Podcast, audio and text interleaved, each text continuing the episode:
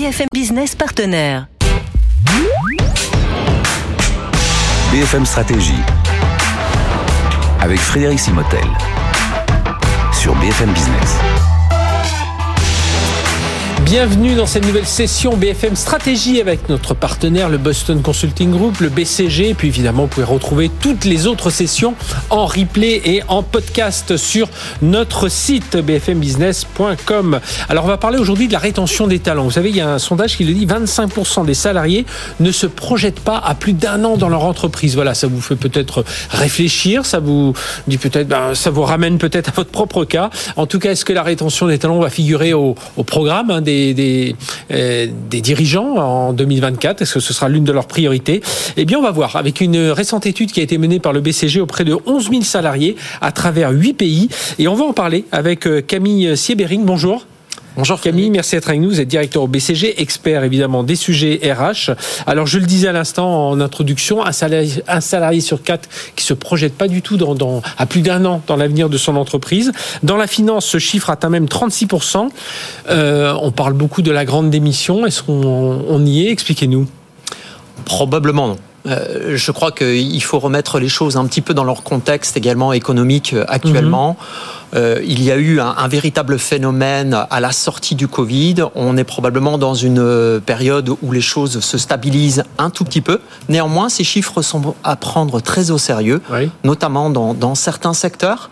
Un, collaborateur qui a envie d'évolution, un collaborateur qui a envie de se projeter dans une autre organisation, c'est également un, collaborateur qui est moins engagé dans son quotidien.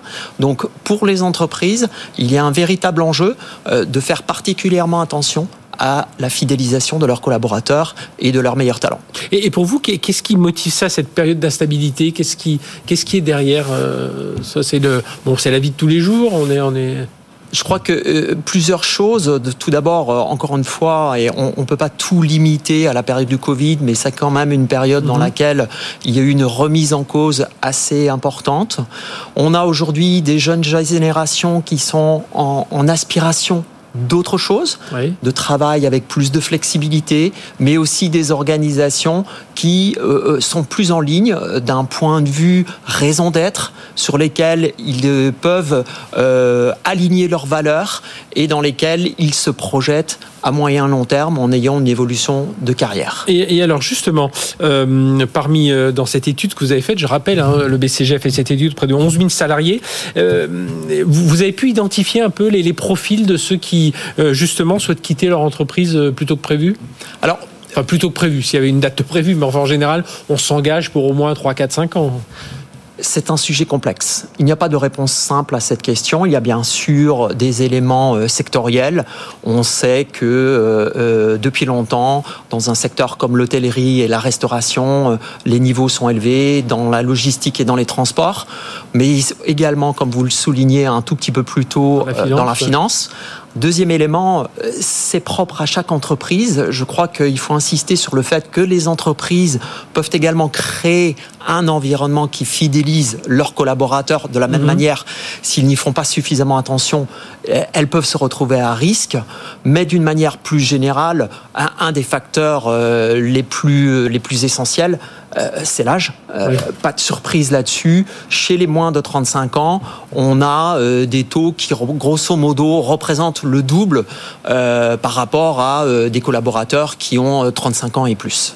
Alors comment justement, parce que là le, thème de notre session de BFM, de BFM Stratégie, c'est de la rétention des talents. Voilà, qu'est-ce qu'il faut mettre en place? Alors le salaire, c'est une chose, mais on a bien compris depuis un moment que même si ça reste important, hein, évidemment, euh, ça n'est plus le, seul moyen. Alors voilà, quelles sont un peu les pistes sur lesquelles les entreprises doivent se, projeter Alors vous avez raison de souligner que la rémunération est importante. Elle est d'autant plus importante euh, dans une période où on a vu des niveaux d'inflation records au cours de l'année 2022-2023.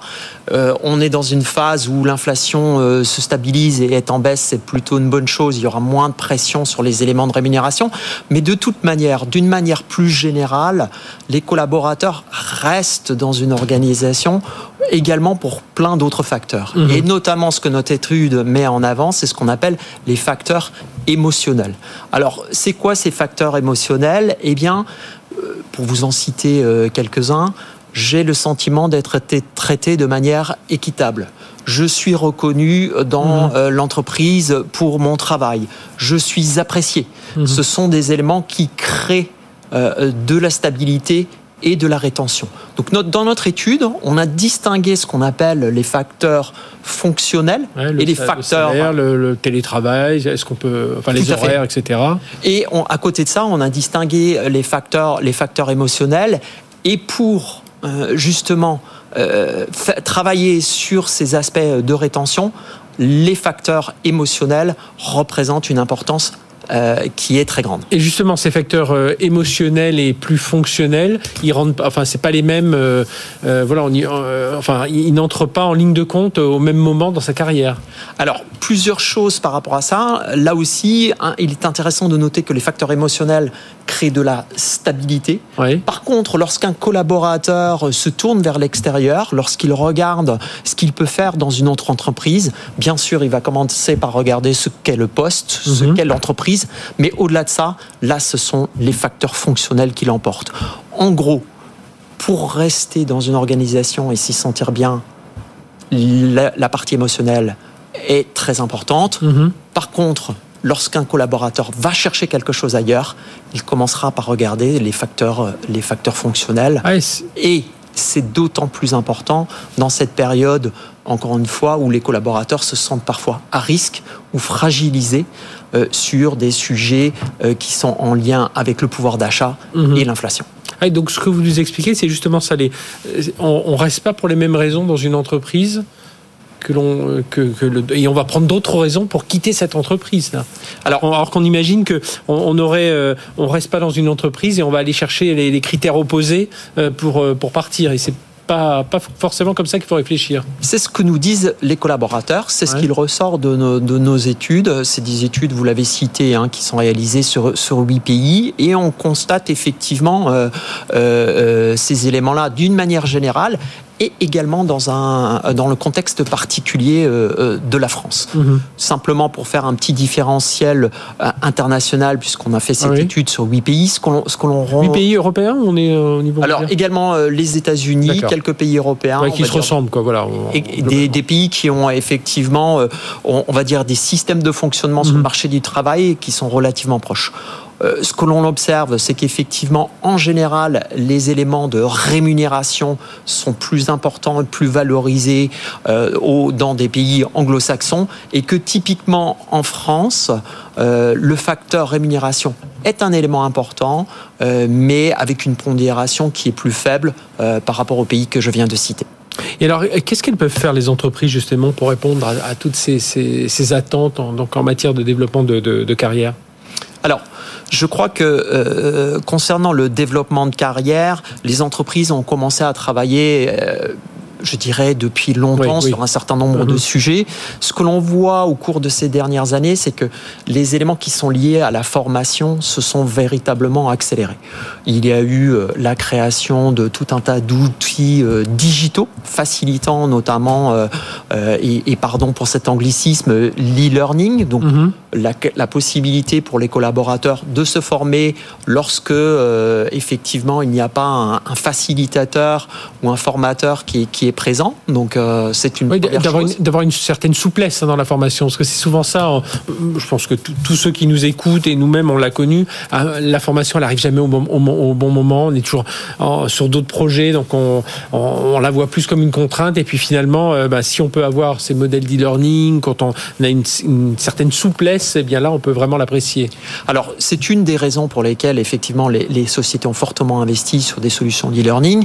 Mais je dirais que l'e-learning c'est une chose. À côté de ça, ce qui est très important pour le collaborateur, c'est aussi de pouvoir s'inscrire dans un programme de formation mhm. qui répond à ses aspirations propres. C'est-à-dire ne pas simplement aller à une formation parce que le manager ou le, le, RH euh, l'a demandé, mais c'est également profiter de, de, toutes les formations qui sont à, à disposition au sein d'une organisation pour créer sa propre, euh, on va dire, voie en, en matière de, de, de formation. Et là, les entreprises qu'elles ce qu'elles essayent de faire, c'est véritablement travailler sur les compétences. Quelles sont les compétences des collaborateurs? Quelles sont les compétences dont l'organisation aura besoin demain?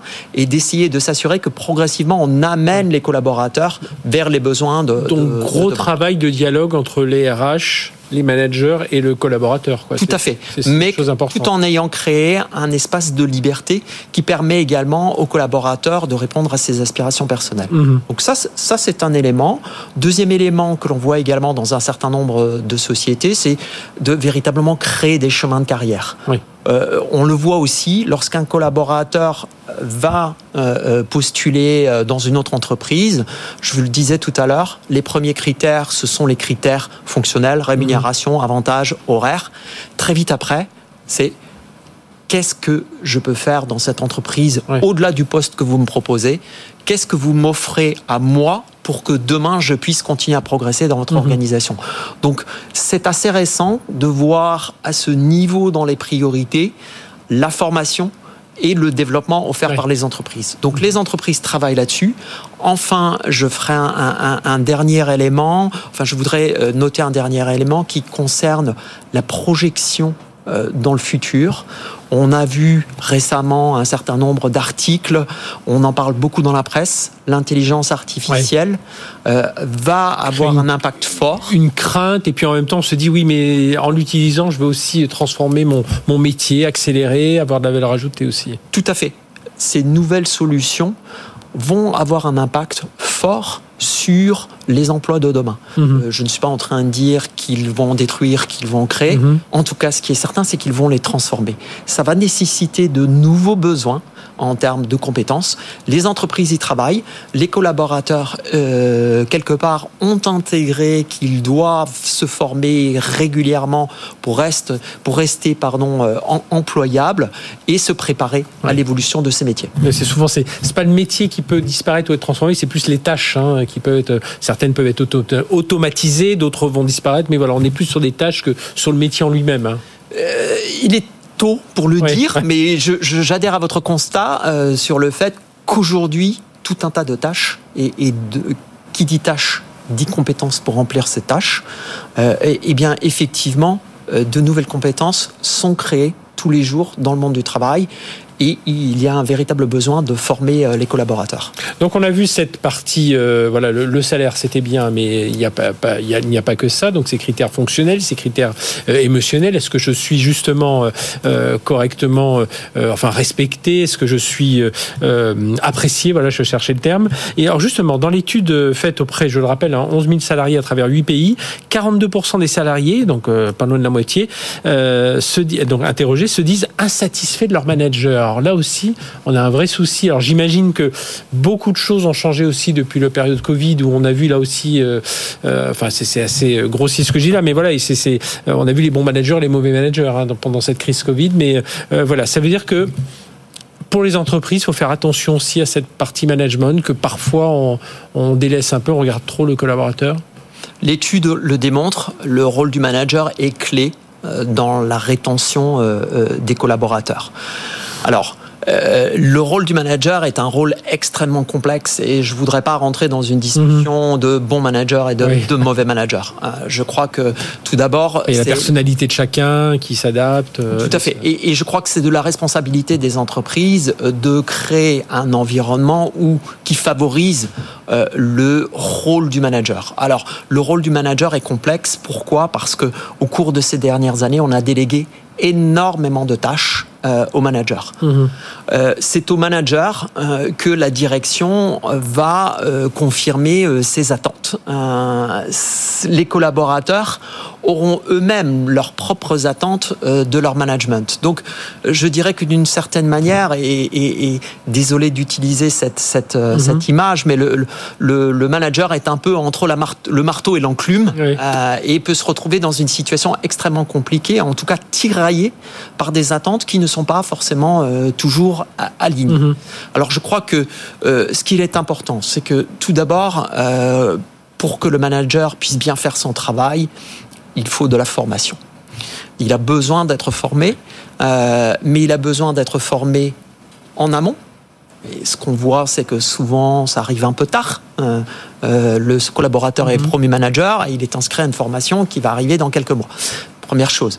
Deuxième chose, il est souvent euh, cette, cette formation euh, tourne souvent au su- autour de sujets assez mécaniques. Oui. Euh, comment faire un entretien, euh, comment fixer des, des objectifs, comment faire l'appréciation.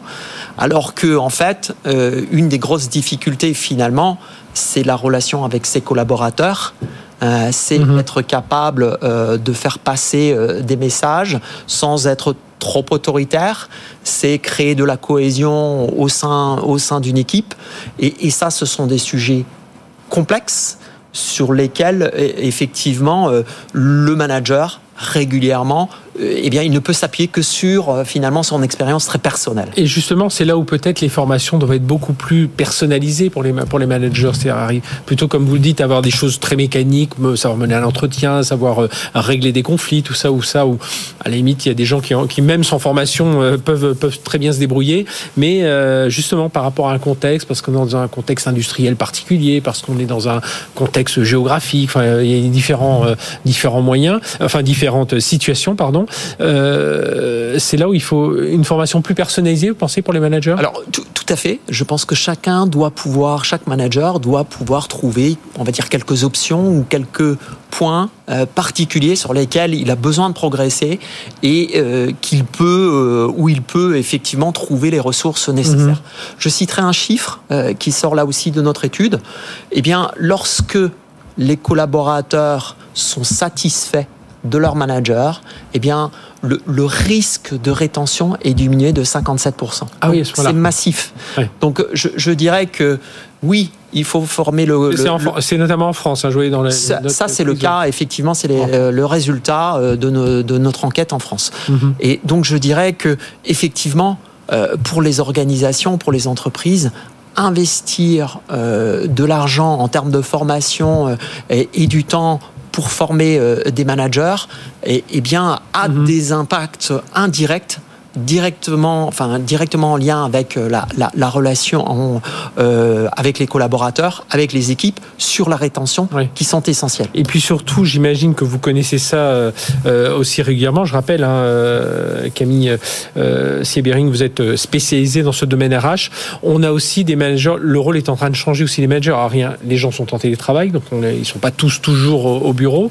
Bon, sans s'habituer peu à peu, mais là c'est vraiment une tendance. Et puis la deuxième chose, on a des managers qui avant, euh, euh, voilà, c'était très pyramidal. On avait et aujourd'hui, comme les projets parfois sont multi-compétences, parfois on est manager d'un petit groupe, mais il y a des gens, on est, on est manager d'eux pendant quelques jours et pas pendant le reste de la, de la semaine. Euh, Soi-même, on se retrouve managé par d'autres. Enfin, il y, a- il y a aussi ce côté beaucoup plus mouvant hein, des organisations aujourd'hui. Il il est clair aujourd'hui que le rôle du manager ne se limite pas à une relation, euh, Voilà. on va dire, to top-down, euh, où vous avez un manager euh, qui gère euh, trois personnes et il n'y a pas, il n'y a pas d'interaction avec l'extérieur.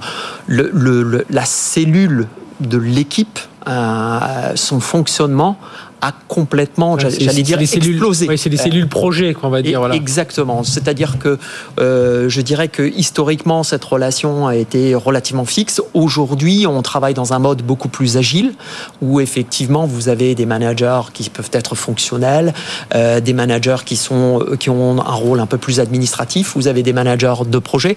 Donc il est important effectivement que la relation manager-collaborateur puisse fonctionner dans l'ensemble Mhm. de ces environnements avec différentes personnes.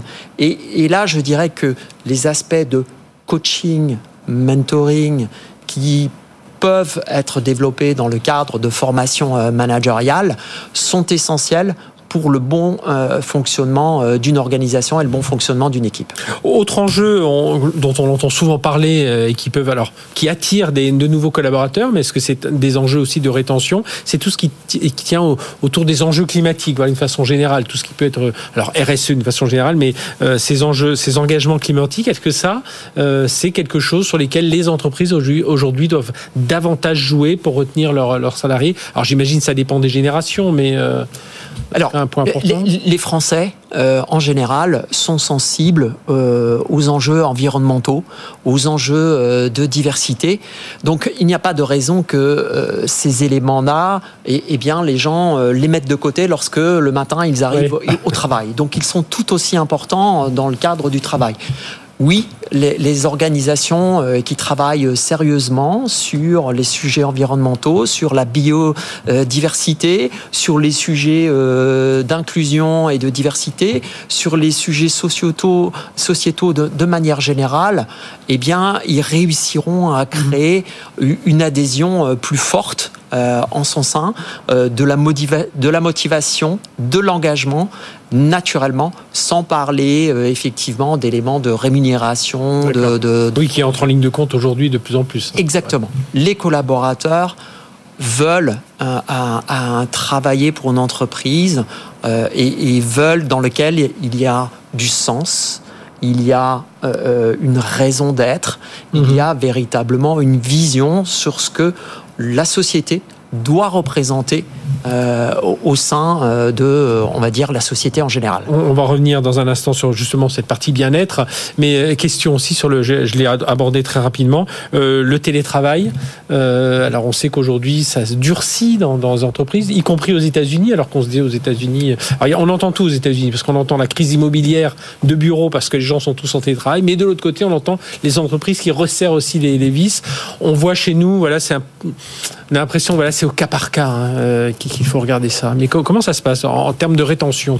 Alors, on, ne va pas faire refaire l'histoire, mais il est important de, garder en, tête euh, quelques éléments euh, de contexte. Euh, le télétravail s'est très largement développé. Dans quasiment l'intégralité des pays du monde lors de la crise du Covid. Euh, c'était une réponse d'urgence et ce que l'on voit a posteriori, c'est que cette réponse d'urgence a plutôt très très bien fonctionné mhm. pour répondre à la crise du Covid. À partir de là, un certain nombre de, de sociétés ben, ont continué à tout simplement utiliser un petit peu le même mode de fonctionnement à la sortie, à la sortie de cette crise.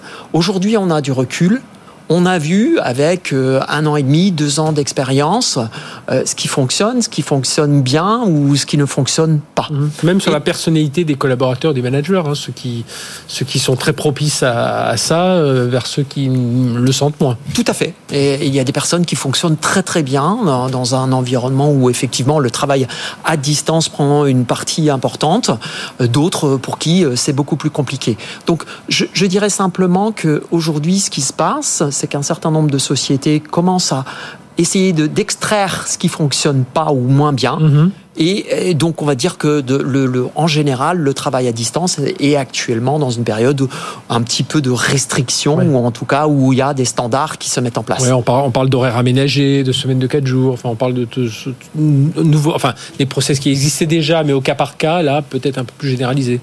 La flexibilité est au cœur de ce que les plus jeunes générations euh, euh, privilégient. Donc c'est un point important. Le mot flexibilité en général que ce soit euh, du travail à distance, que ce soit des horaires, que ce soit euh, la journée, enfin pardon, la semaine de, quatre jours, ce sont des éléments euh, qui attirent notamment ces plus jeunes générations. Et sur la partie santé mentale, on va conclure sur ce point-là justement. Vous vous accompagnez des entreprises régulièrement, Camille Sévering avec au sein du BCG.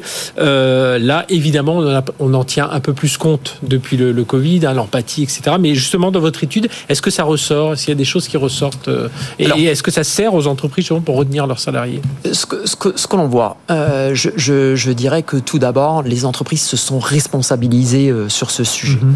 euh, ce n'est pas un, un, un sujet euh, que les entreprises ont commencé à regarder avec la crise du Covid. C'est un sujet qui est plus ancien. Par contre, la crise du Covid a été un accélérateur. Énormément d'entreprises se sont mis à regarder ce sujet de très près, en mettant notamment en place des cellules d'aide psychologique, en mhm. essayant d'avoir euh, des actions de prévention. Ce que l'on voit également, c'est qu'un certain nombre de startups euh, se sont euh, mises en place sur ce sujet. C'était une, une, des tendances, hein, je vous interromps, mais euh, j'étais au CES de Las Vegas. L'une, alors il y avait la tendance e-santé, bien entendu, mais il y avait une très très grosse tendance de, de autour du bien-être, euh, du coaching de vie, choses comme ça. Et vraiment, vraiment, beaucoup, beaucoup d'entreprises étaient dans ce domaine. Tout à fait. C'est ce que effectivement notre entre, notre étude confirme, c'est qu'un écosystème se met en place sur le sujet. En France, mm -hmm. vous avez des startups telles que Mocha Care, par exemple, qui est qui est un acteur un acteur important. Mais de, donc, je dirais que il y a un environnement qui se crée autour de ce sujet. C'est un sujet extrêmement important. Euh, c'est un élément sur lequel, effectivement, et là je reviens à ce que je vous disais tout à l'heure, qu'est-ce qui fait rester euh, les collaborateurs dans une entreprise? Ce sont ces facteurs émotionnels. Mmh. Donc si le collaborateur se retrouve dans une situation où il a une certaine sécurité psychologique, une, ouais, une, une assistance, une, une, organisation qui essaye d'anticiper euh, les problèmes, bien sûr, euh, euh, l'organisation en tirera les bénéfices des, et le collaborateur également. Et il y a des pays plus en avance dans ce domaine? Alors, la santé mentale? Difficile de, de, de donner mmh. effectivement euh, des, des, chiffres précis. Notre, notre étude n'a pas vraiment regardé ce sujet-là. À titre d'illustration, je dirais simplement que je reviens d'un voyage en, en, Afrique de l'Ouest où j'ai rencontré des DRH qui travaillaient activement, activement sur le sujet. C'est un sujet global, c'est un mmh. sujet mondial et beaucoup d'entreprises euh, s'y attellent. Eh bien, merci Camille Séverine d'être venu nous parler de tout ça, directeur au BCG, expert des euh, sujets RH. Et euh, voilà, donc on a vu cette étude hein, menée euh, par le BCG, 11 000 salariés à travers 8 pays. Puis on voit, voilà, c'est la confiance, hein, euh, la confiance qu'il faut qu'il faut créer entre les collaborateurs, les managers, l'entreprise, euh, les DRH. Et donc pour savoir retenir ces, ces, salariés, parce que Dieu sait si on, on investit sur ces collaborateurs et on a envie qu'ils restent, hein, forcément. merci de nous avoir bon. expliqué tout ça. on se retrouve très bientôt pour une nouvelle session BFM Stratégie.